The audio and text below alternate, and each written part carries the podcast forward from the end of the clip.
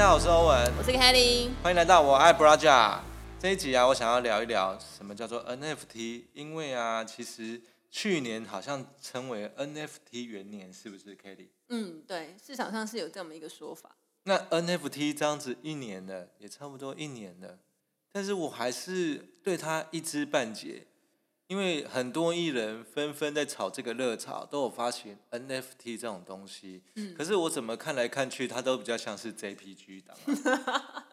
就卖得出去 NFT，卖不出去 JPG。哦，原来是卖的是 哇，这样双压双压，中国有嘻哈，对台湾有嘻哈。那但是我还是很好奇啊，因为其实也是有人可以赚到钱。我举例来讲，像我看据我了解，像比如说肾结石，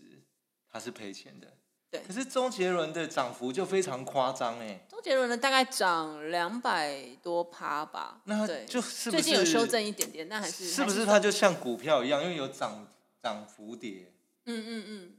涨幅跌幅都会有，就是我觉得看大家怎么样去操作它的项目，那我觉得其实可以跟大家分享一下哈，目前我觉得我我们整理一下这个 NFT 照妖镜，就是。台湾艺人啊，网红，他们来参与这个 NFT，有谁是上去之后就破发？对啊，到底 NFT 是投资还是投机？那到底还能不能投入资金呢？因为我其实也有想过要买，但是看到这样的涨涨涨，一片惨况，是跌啊，而且只有一个人涨，其他都跌，那涨的我进不去了，跌的我又不敢进去。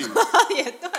那到底这个可不可以帮我破解一下我自己的心魔啊？呃，我觉得可以从几个目前的状况来看啊，像我觉得以目前如果以大家台面上看到的艺人跟网红他们参与发行 NFT 的，其实杰伦的 f a n t a b e l 不算是最强的，因为其实呃目前有一点在修正的状态。那他最近的形势就是说，呃，他的主导团队有拿回一些话语权，所以呃接下来应该还会有一波不错的表现哈，我们期待他。但其实呢，最令人意想不到的就是谢和弦。谢和弦的露西派呢，因为他其实一直很倡议，就是呃大麻合法化这件事情。他们，他们，他们，他们，对，大家都很知道嘛，哈维他们。那他呢，既然他的 NFT 有了两千八百五十七倍这个涨。这是很可怕的。两千八百五十七，不是两百八十五，不是两百八十五，不是两百八十五，是两千多趴哦。就是它是一个非常非常呃令人意想不到的一个表现。那其他像比较呃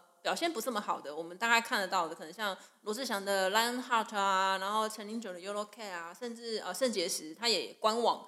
官网也已经官网了嘛？对，就是他已经把他自己的那个 U Y T 都已经。你指官网不是官方网站，是 close 的那个官网。对，是官哦，official website close 哦，所以是官网官网。对，那其实大家看到都几乎是破发，所以我会从这些现象，还有目前呃最近，我觉得大家应该有。发现有两大网红一直不断的在吵架，就是某人踢爆某人用 NFT 吸金，对不对？然后有人就说啊，你以前的背景怎么样怎么样？哦，现在吵得沸沸扬扬。但是我觉得那个都是呃，anyway，我们不管。可是我都会觉得回归到一句话，就是你不要去买你不熟悉的东西来当做是一个投资，因为你花的是真金白银，对吧？没有人想要跟钱开玩笑，不会有人想跟钱过不去。所以，如果今天你不了解这个东西，我觉得就千万不要买，连碰都不要碰，连看都不要看。那因为我觉得，如果今天你非常了解 NFT 元宇宙这件事情在做什么，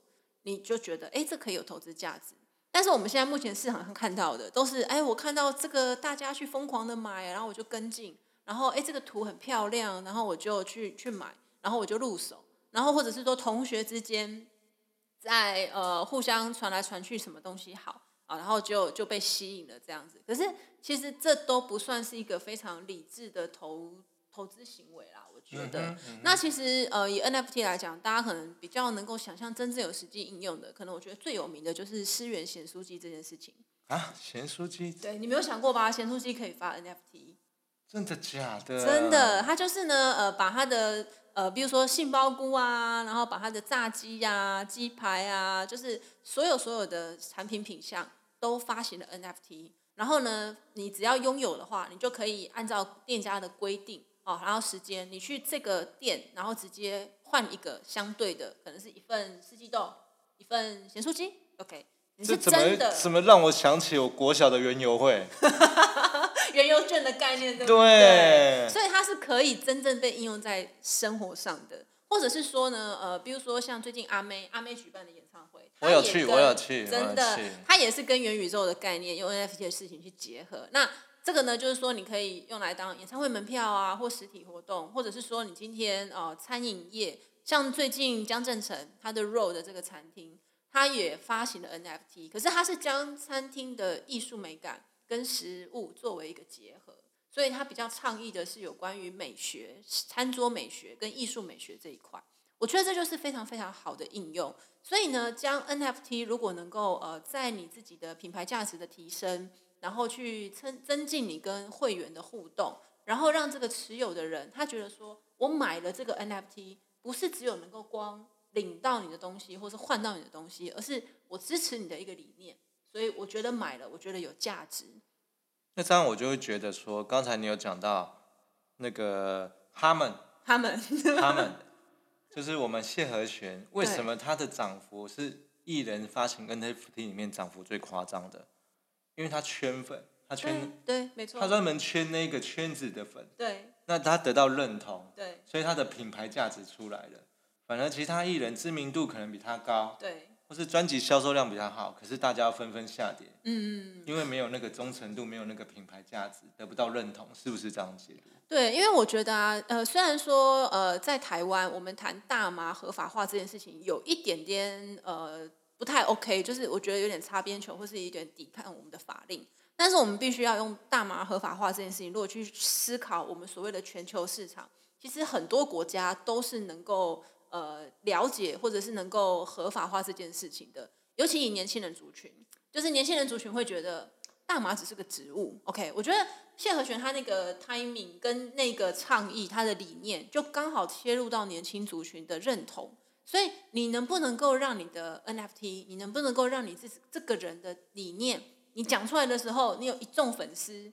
就是你只要登高一呼，他们就一呼万应啊。你只要登高一呼，好买，就是全部的人都挺你。有一句话叫“信仰是笔好生意 对，跟宗教是门好生意一样，对”，吧？对，对，所以我觉得呃，NFT 这件事情，如果你仔细的去看、去判别，你会知道说，哎，你的受众就是你的 TA 族群到底应该在哪边，而不是单纯的我们去看说啊，我今天发了一个很好看的图，然后呢，我今天上去之后，哎，我只想要简单做一做我就走了。其实我觉得这个都不是很健康的行为。我是说以项目方来讲，那我觉得比较好的方式就是你有一个很明确的品牌价值。我觉得品牌价值可能是你个人或者是你的公司，那你们非常清楚的知道说，我今天做这件事情，我是希望拥有我 NFT 的这些支持者，我的粉丝们可以有更多的福利。就是反位思考来看的话，就是说我到底可以带什么价值给我的粉丝？比方说，以我们富桥，或者是说以我们我爱不辣甲这件事情来讲，到底我们可以带什么价值给我们的粉丝？我觉得是比我们怎么样去炒作这个价钱更重要的。因为如果说今天哎有人买单，然后有人会愿意就是支持我们的想法跟理念，那我们的 NFT 推出来才有意思啊。不然的话，永远都只是哎上去之后，然后价格就掉下来，然后支持你、相信你的人，他就是享受一个回不去的价格。就是买不到，然后也看不到的一个价格，其实这个都是很无意义的。那市场上最多最多，我觉得呃，现在的 NFT 就是很多的呃泡沫吧。对我们看到大部分都是泡沫。你看，像如果以我们呃可能十个项目里面，真正存留下来的，可能就杰伦熊，还有我们的那个那个那个谢和弦，对，就是可能它的比例是非常非常少的，所以。你要能够留得下来，你才会真正的有价值。那我觉得，呃，元宇宙目前其实都还在非常非常早期的阶段啦。对我觉得，如果有机会的话，可以多做一些功课。呃，包括啊，比如说像我怎么样去追一些呃 NFT 的大户，他的以太币怎么样的流向，然后呃，这个 NFT 的项目在 OpenSea 上可能交易量有多少，或者是说这个币别。它目前的交易量，二十四小时的交易量，它的排行，它的涨幅，我觉得是可以做一些功课的。那我问一个外行话，嗯，就是我买 NFT 一定都是要用这种数位货币去买吗？呃，我觉得要看平台。如果今天我们假设是在国际市场，那国际市场的话，以 OpenSea 来说，一定是用呃，可能小狐狸钱包，就是我们的 MetaMask，或者是说其他的像 Polygon 啊，用 Matic 币啊，或是 Uniswap 这一些数字的钱包系统去做，去去购买。那呃，目前我觉得台湾来讲比较友善的平台，可能就像奥日送啊或奥钉钉，他们都可以用刷卡的方式，就是直接付费付掉了。所以，呃，我觉得取决于在你是想买国际的项目，还是想买呃呃国内的项目，它会决定你的支付方式不同。但是我必须说，如果以呃电子货币，呃就是以数字货币直接支付的话，它的那个 gas fee 是比较低的，所以成本也会稍微比较低一点。因为买方是要付 gas fee 的，所以可能在成本上可以大家呃可以思考考量一下这样子。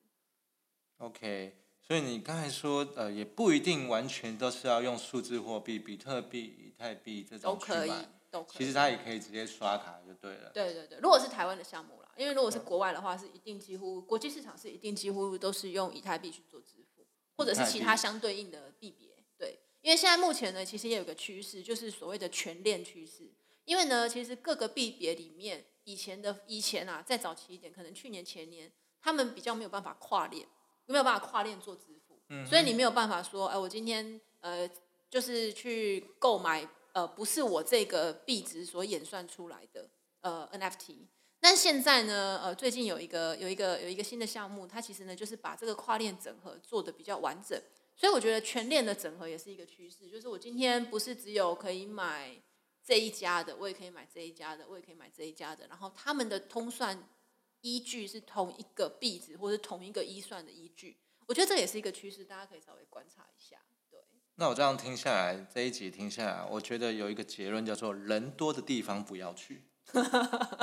对不对？这样听起来好像，哎，我一窝蜂跟着这一次热潮，可是我并没有去做功课，那我没有精准的眼光，但是我我可能最后就会变成韭菜。我觉得其实符合。科技投资或价值的投资的 NFT 一定存在，但是目前我觉得市场上可能因为呃一一阵一阵风风火火，所以大家都会有心人士啦，都会想着说我怎么样用这一波热潮啊圈钱什么的。可是以 NFT 这个最先一开始的趋势，比如说呃数位头像、数位艺术这件事情来讲，其实它是对于艺术家或者是呃收藏者都是非常非常有。